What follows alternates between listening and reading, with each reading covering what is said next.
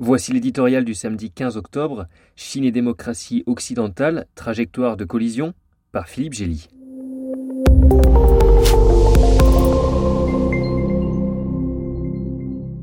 C'est une affaire entendue, réglée comme du papier à musique. Le 20e congrès du Parti communiste chinois, PCC, qui s'ouvre dimanche, se bornera à mettre publiquement en scène des décisions déjà prises dans les arcanes du pouvoir. Xi Jinping, brisant la tradition de rotation décennale, sera confirmé comme le maître absolu de l'Empire rouge, fixant le cap pour au moins une décennie supplémentaire. À la faveur d'un changement de génération, il renforcera sa mainmise sur les centres de pouvoir du parti-État.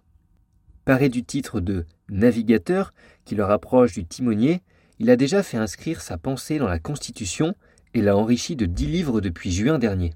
Dans cette quête de puissance et d'éternité, aucune tête ne peut dépasser celle de l'empereur, ni au parti, ni dans la Chine entière.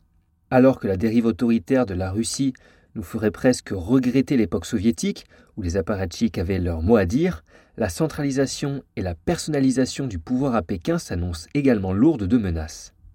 La plus grande dictature du monde est aujourd'hui soumise à l'obsession de son chef pour le contrôle, à ses lubies nationalistes assorties de révisionnisme historique et de négationnisme ethnique, à son repli dans le zéro Covid coercitif et l'autosuffisance technologique, à sa répression de la société en détournant les outils qui ailleurs la libèrent.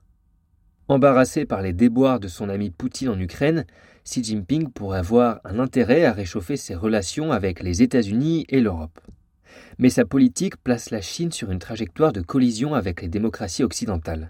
Œuvrant à l'instauration d'un nouvel ordre mondial, il fait de l'entrisme dans les institutions internationales et du clientélisme avec les pays dans le besoin. Xi Tout-Puissant pourra-t-il décider seul d'envahir Taïwan?